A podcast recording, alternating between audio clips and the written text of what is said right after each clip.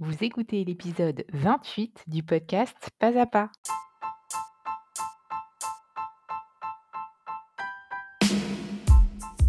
Je suis Constance Chapalin, coach de vie et l'hôte de votre podcast.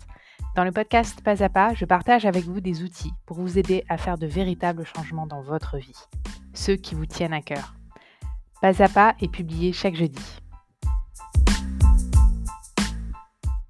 Bonjour et bienvenue sur ce nouvel épisode du podcast Pas à pas. Je suis ravie de vous accueillir et ravie de partager avec vous aujourd'hui un peu plus sur un sujet qui me parle beaucoup parce que à titre personnel, euh, je me suis et du coup j'ai eu envie de, de dédier un épisode euh, à cette émotion qui peut prendre tellement de place dans nos vies, la peur. On va faire la différence entre une vraie peur et une fausse peur et aussi que faire justement de cette émotion et comment faire quand on a peur. Donc la première chose, c'est que la peur, c'est la cause principale, souvent complètement insoupçonnée, de comportements qu'on ne voudrait pas avoir, mais qui nous semblent plus forts que nous. J'explique. Du genre, trop manger, trop boire, fumer, se droguer, faire trop de shopping, passer des heures à regarder des séries ou son téléphone portable, trop travailler. En fait, euh, les, les émotions, c'est la raison pour laquelle on fait tout ce qu'on fait dans notre vie. On achète une maison parce qu'on veut se sentir en sécurité. On veut un mari parce qu'on veut se sentir aimé. On veut perdre du poids parce qu'on veut se sentir joli, bien dans notre corps. On veut faire du sport pour se sentir bien après. On s'en rend même pas compte, mais en fait, on fait tout ce qu'on fait pour se sentir d'une manière ou d'une autre. Et vérifiez-le, vous allez voir, c'est valable dans absolument tout. Et il se trouve que ça marche pour les émotions positives, enfin positives. Pas les, j'aime pas trop les labelliser parce qu'elles nous servent toutes à quelque chose, mais les émotions qui sont plus sympas à ressentir, du genre euh, la joie, euh, l'amour, euh, la motivation, enfin toutes ces choses-là, et des émotions qui sont moins sympas à ressentir, du style la peur, la colère, l'anxiété, la frustration et tout le tout. Et en fait, elles ont toute une fonction, même si on n'aime pas les ressentir. La peur, ça va être une des émotions, comme la plupart des émotions, en fait, qui sont des émotions plutôt négatives à ressentir, qui font partie de la catégorie des émotions. Quand on les ressent, étant donné que la plupart du temps, on ne sait pas quoi en faire et on ne sait pas comment les gérer, mais en fait, on essaye soit de les fuir, soit de faire comme si elles n'existaient pas, soit de les ignorer. Et que ce soit l'un des trois cas, en somme, le, le résultat de tout ça, c'est que l'émotion s'amplifie. Parce que une émotion, elle a besoin d'être entendue. C'est tout ce qu'elle demande. Alors je sais que ça paraît compliqué et à la fois très simple comme explication, mais en réalité, la seule chose qu'elle veut, c'est être entendue. Alors, vous m'avez certainement déjà entendu en parler dans d'autres épisodes par rapport à ces fameuses émotions, mais la peur notamment, c'est vraiment une des émotions qui est très présente, qui peut être très présente et qui peut prendre beaucoup de place. Et tant qu'elle ne sera pas entendue, tout comme les autres émotions négatives, elle va continuer d'être là.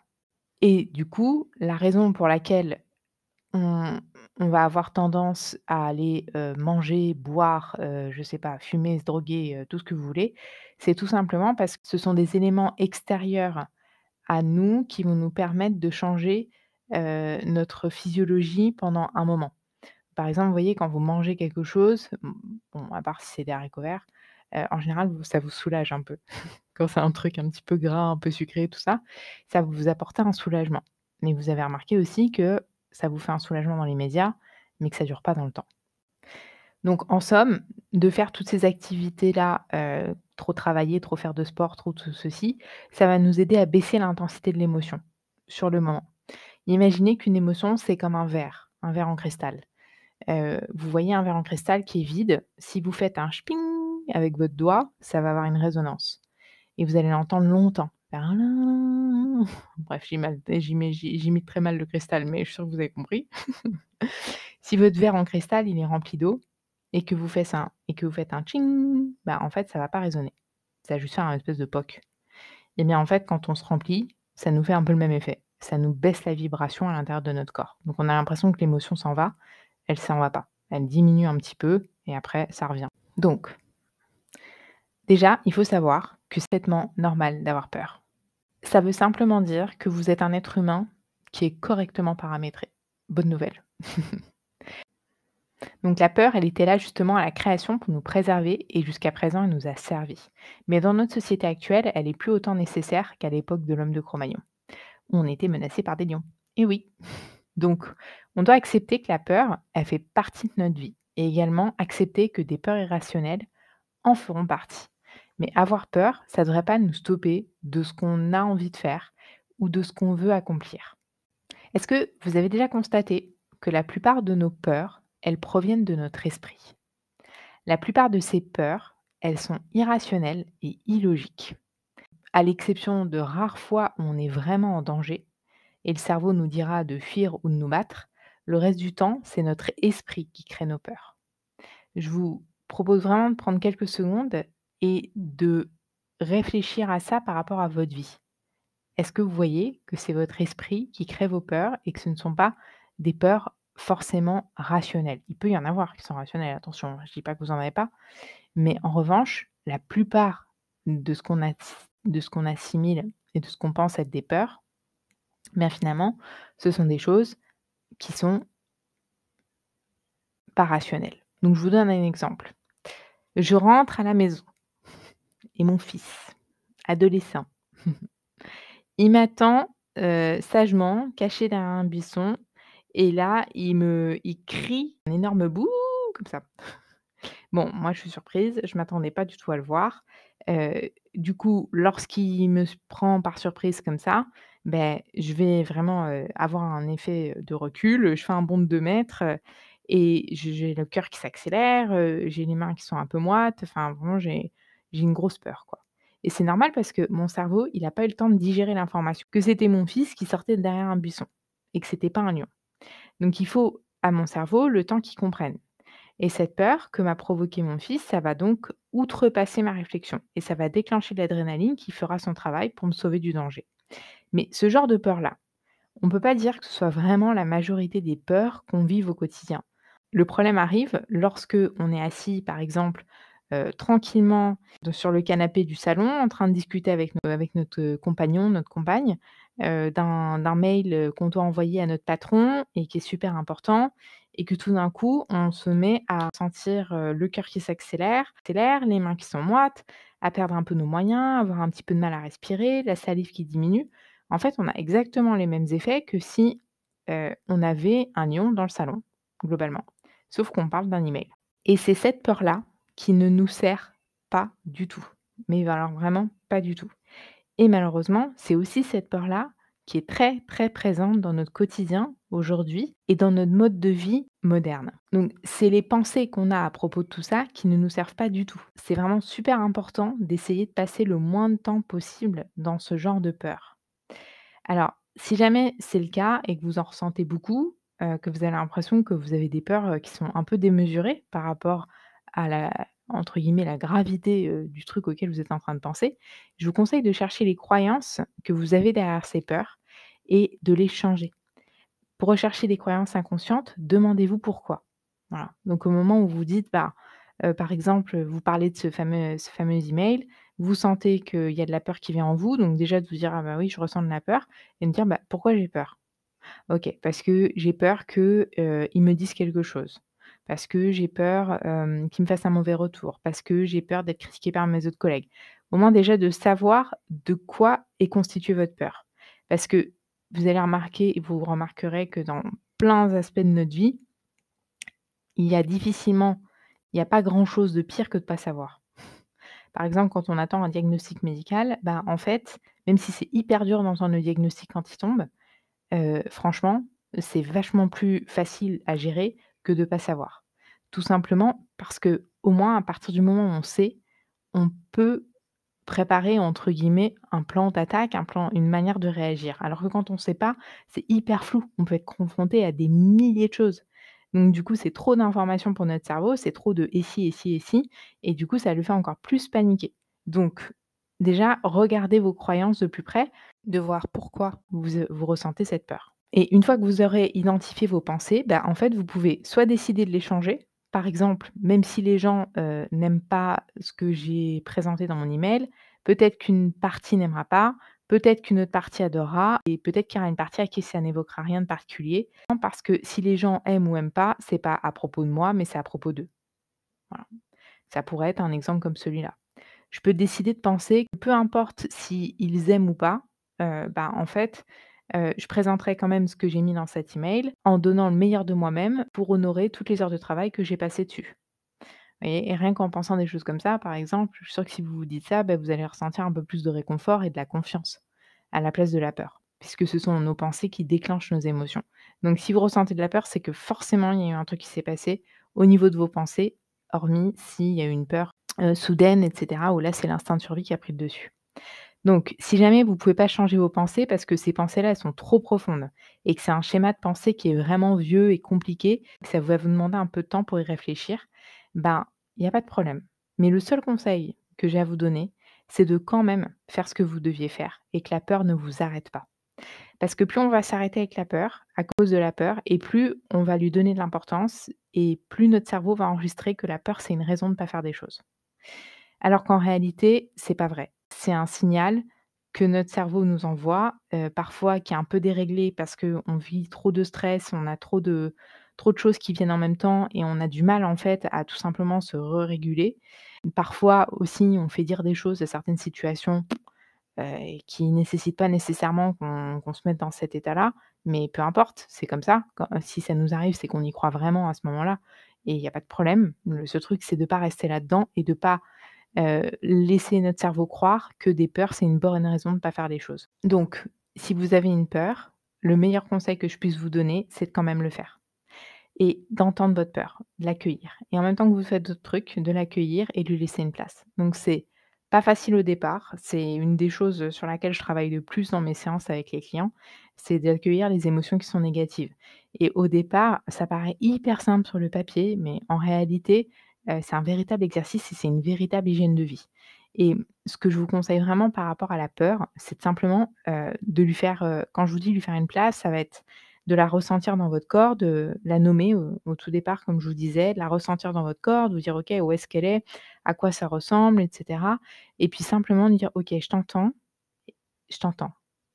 Tu es là et maintenant, tu peux je te laisse partir» et le faire tant que y a la peur a besoin d'être entendue et vous allez voir qu'au bout de quelques secondes, l'intensité de votre peur va énormément diminuer et si vous vous mettez à manger, à boire pour essayer de la ressentir moins, Encore une fois, faites l'expérience, je suis sûre que vous l'avez certainement déjà fait, que ce soit conscient ou pas conscient et vous verrez que malheureusement, c'est pas nécessairement la solution pour laisser passer, ces émotions-là. La réelle solution, c'est de déraciner, la croyance que vous avez et qui vous déclenche cette peur et d'arriver à changer vos pensées et par exemple, je ne sais pas si vous le saviez, mais les personnes qui sont atteintes de phobie, elles se font traiter justement par un genre de thérapie qu'on appelle la thérapie d'exposition. Et en fait, cette thérapie, elle consiste à vivre sa phobie, mais dans des conditions sécurisées. Et petit à petit, le cerveau, va finir par comprendre que c'était une peur irrationnelle. Donc, c'est en s'exposant qu'on apprend que c'est possible et qu'on en est capable. Lorsque vous agissez, vos émotions irrationnelles, elles sont prouvées comme étant fausses à votre cerveau. Donc, au lieu de consolider le schéma du cerveau de dire «tu as peur, faut plus rien faire», le fait d'agir, ça va montrer par A plus B à votre cerveau que non, c'est OK, tout va bien. À partir du moment où vous savez que ce que vous êtes en train de faire, c'est pas quelque chose qui vous met réellement en danger, n'hésitez pas à vous à vous communiquer ça et à dire, et à vous dire à vous-même que vous êtes en sécurité. Parce qu'en fait, ce qui se passe, lorsqu'on ressent beaucoup de peur, beaucoup de stress et cetera, au bout d'un moment, notre corps, comme je vous disais tout à l'heure, il peut être un peu, le système nerveux, il peut être un peu en alerte permanente et du coup, il perçoit, heu, le moindre petite chose comme une énorme crainte à avoir et dans ce cas, en parallèle de, vraiment accueillir la peur, vous pouvez également vous formuler, que vous êtes OK, que vous pouvez vraiment dire: «Je suis en sécurité, tout va bien». Pour que votre corps, il reçoive le message, que la peur a été entendue, qu'elle peut passer et que vous êtes en sécurité, tout va bien et que c'était juste une perception que vous aviez. Je vais vous prendre un exemple pour vous illustrer ça. Il y a des personnes qui ont vraiment plus peur de monter sur une scène et parler en public que de mourir. Et si on prend un peu de recul sur la situation, c'est démesuré et c'est pas logique du tout. Mais la chose dont on a le plus peur au quotidien, c'est pas de mourir ou de rester en vie. La chose dont on a le plus peur, c'est le fruit de notre création. Là, dans ce cas-là, parler en public et parler en public qui voudrait dire, pouvoir se sentir humilié, par exemple, ou être rejeté par le groupe. En fait, c'est une émotion qu'on a créée en imaginant ce que ça pourrait nous faire de nous sentir humiliés et est-ce que cette peur, elle est vraiment logique et rationnelle? On a bien vu que pas vraiment. Alors je vous invite à prendre des actions et vous verrez que ça va vous permettre justement de dépasser ça. La plupart du temps, comme on voyait tout à l'heure, heu, quand on ressent de la peur, bah, on essaie de s'éloigner, de l'éviter, de faire comme si elle était pas là. Mais en fait, si on parle vraiment de la peur physiologiquement, qu'est-ce que c'est? Ça va être peut-être, les intestins qui nous font un petit tour de un petit tour de grand 8, heu, le rythme cardiaque qui s'accélère, parfois ça peut être des sensations de picotement, les muscles qui vont un petit peu se raidir, la respiration qui s'accélère. Mais en fait, qu'est-ce que c'est le problème avec tout ça? Franchement, c'est pas méchant. En fait, ce qui nous fait peur dans cette peur, c'est de pas savoir comment ça se termine et du coup, la plupart d'entre nous, on donne on essaie d'y échapper par tous les moyens possibles, car on est programmé par défaut pour échapper à cette peur et en réalité, c'est ce que je vous disais, plus on fait ça, plus elle grossit. Donc la prochaine fois que vous essayerez d'échapper à votre peur, bah, essayez d'être présent avec vous-même et observez à quel point notre premier réflexe, c'est d'y résister, sans même s'en rendre compte. Mais vraiment, soyez curieux avec vous-même. Vous allez voir, c'est, mmh, une véritable, un véritable pilote automatique et et le jour où vous voudrez rester avec votre peur et ne pas y résister, ça va vous demander un effort, en fait. Parce que c'est pas c'est pas ça qui va vous venir naturellement. Au bout d'un moment, ça finira par devenir presque naturel, mais globalement, ça vous demandera toujours un effort et un autre point à souligner à propos de la peur, c'est l'importance qu'on donne à l'appréhension qu'on peut avoir de quelque chose qui va arriver. Si on prend l'exemple de lorsque vous devez aller faire une, prise de sang, voilà, pour ceux qui adorent pas les piqûres et qui sont pas forcément hyper confortables avec tout ça, en fait, des heures et des heures avant, on va se faire, tout un cinéma dans notre tête en disant: «Mon Dieu, mon Dieu, mon Dieu, je vais avoir mal, je vais avoir mal, je vais avoir mal, ça va être horrible, ça va être désagréable, je vais tomber dans les pommes», bref, et en réalité, l'infirmière nous pique, on se retourne et on lui dit: «C'est déjà fini?» «Bah oui, on n'a même pas senti ou presque rien». Alors qu'on a passé des heures auparavant, ou peut-être pas des heures, peut-être que c'est moins pour certaines personnes et au fil du temps, ça passe un peu, à à monter tout un scénario dans notre tête à propos de cette fameuse piqûre qui, au final, on a perdu beaucoup plus de temps et d'énergie à se faire du souci de manière franchement disproportionnée et démesurée par rapport à ce qui nous est vraiment arrivé et en agissant comme ça, on se retient et de la vie dont on rêve vraiment. Après, si vous avez envie de garder vos peurs, heu, genre vous aimez pas les grands 8, heu, vous ne pas le saut à l'élastique, vous avez choisi que jamais de votre vie vous ne ferez ça, faites-le, hein, c'est absolument, heu, c'est à vous de de décider pour vous et de faire votre vie. En revanche, à partir du moment où vous voyez que ça vous empêche de faire des choses qui vous tiennent vraiment à cœur, bah, là, peut-être que ça vaut la peine de se poser la question à propos des peurs que vous ressentez et de vous demander: «Est-ce que vous avez envie de conserver ces peurs ou pas?» Je sais que, par exemple, pour ma part, heu, bon, des peurs j'en ai eu un paquet, hein, j'en ai toujours d'ailleurs, heu, mais je les regarde.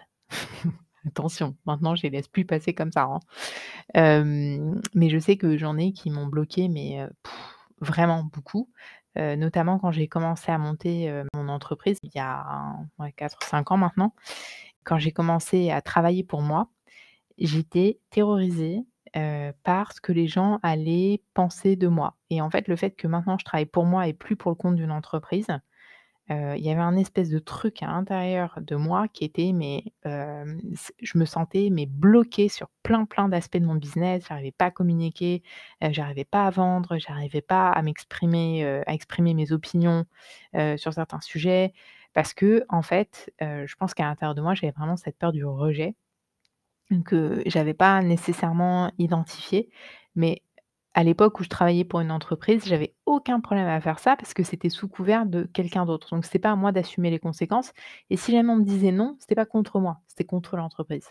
Alors que là, au départ, quand j'ai commencé à créer mon entreprise, je prenais tout pour moi déjà et du coup, j'avais émotionnellement, j'avais pas l'espace de me dire que non, c'était peut-être juste le produit qu'ils aimaient pas, c'était peut-être juste un truc, en fait, j'avais pas l'espace d'entendre non.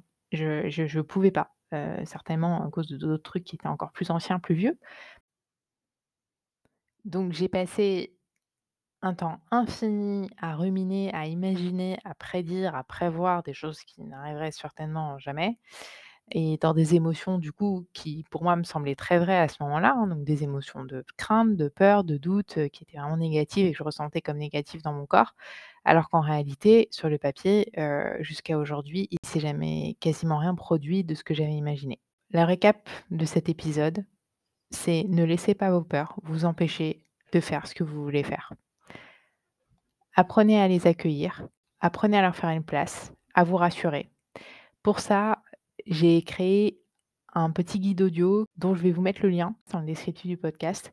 Heu, de cette façon-là, vous pourrez l'avoir avec vous à chaque fois que vous ressentez une émotion un petit peu, difficile, comme la peur, la colère et cetera, pour, vous guider pas à pas et vous apprendre justement à accueillir ces émotions.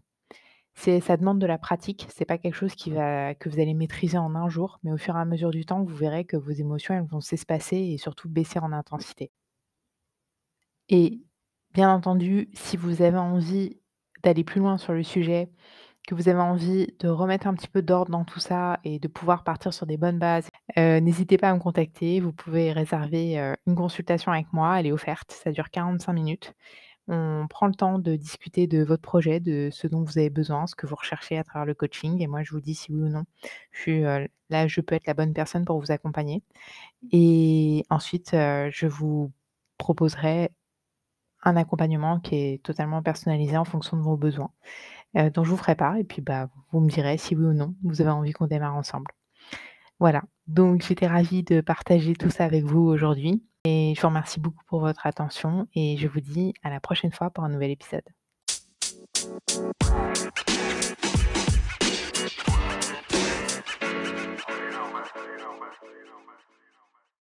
Si vous avez aimé écouter ce podcast, je vous invite à venir visiter mon site web où vous trouverez plus d'informations sur les accompagnements de coaching personnalisés selon vos besoins, selon vos objectifs que je vous propose, pendant lesquels nous nous servons de tout ce contenu, tout ce que vous entendez dans mes podcasts, sauf qu'on le met en application pour votre vie. Venez me rencontrer à www.constance-chapalin.com.